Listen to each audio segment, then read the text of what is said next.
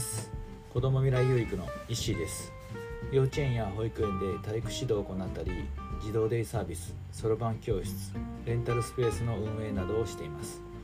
はいということで今日は、えー、1日ということで朝起きて、えーと、氏神様に、えー、1日参りをしてきました。はい。そしてまあランニングそれからランニングして、ま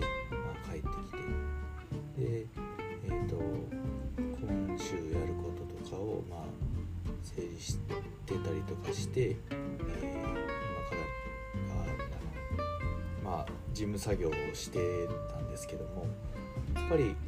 こういうふうにえ、ー、となんかやらないといけないっていうかこう作業をすることってねやっぱりあるいっぱいあると思うんですよね。でそこの、えー、作業をいかにこう、仕組み化というか、まあ、ルーティン化というか習慣化してより効率よくとか、まあ、流れるようにというかあの日々のことってねやらないければいけないことって、まあ、あると思うんですけどもそれをやっぱり仕組み化することとかっていうのが僕自身すごくこう苦手というかまあ、ウィークポイントなのかなと思うんです。で、えー、そういうのをやっぱり仕組み化してでえー、とまあ普段の、まあ、こうやらなければいけないことと、まあ、やりたいこととかこれからしていきたいと思ってることってまあどっちも必要やと思うんですよね。でじゃあいかにこのやりたいこととかこれからのことを作り上げていくことに大切な時間っていうのをより多く取れるかっていうことを考えた時にそのもともとのこうやらなければいけないことをいかに仕組み化するかっていうことがすごく、まあ、大切になってくるしその時間を作れることによってよりこう充実した時間の使い方とか大切な時間を大切なことに使えるようになれなるんじゃないかなと、はい、思います。で、まあ、その仕組み化をするってねあ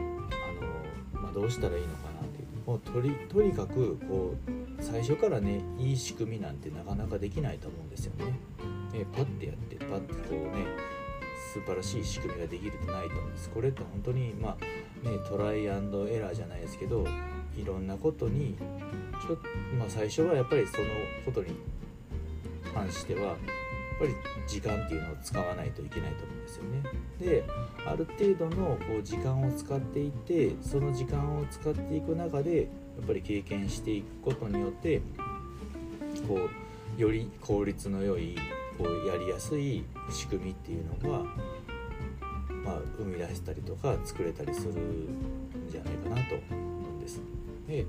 とにかくやっぱり仕組み化をするためにはやらないともうねあのやらないといけないことをとりとにかくそこそこと向き合ってや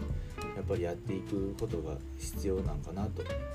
思います。なのでとにかくまあ、手を動かして頭を動かしてその仕組みを作るための時間っていうのをまず確保してやっていくことが必要なのかなと。でそれがある程度こうできるようになってきたらそのあもっとこういうふうにした方がいいんじゃないかなとかっていうとか、まあ、アイデアが生まれてきたりとかそこからその本当に効率のいい仕組み化とかっていうのができていくんじゃないかなと思います。なので本当に今はまずは仕組みを作ることのためより効率のいい仕組み化のために、時間を割いてるっていう感じですかね。まだまだねあのこれからこれからなんでまだまだこうね効率化とか仕組み化していくために学んでいかないといけないこともありますし時間を使っていかないことが時間を使わないといけないことが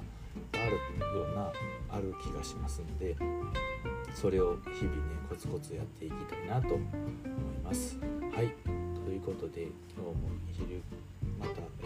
えー、もう少しでねまだまだやらなければいけないことに、まあ、追われてしまってるんですけども、はい、また昼からも頑張っていきたいと思います。はい、では最後までご視聴いただきありがとうございました。さようなら。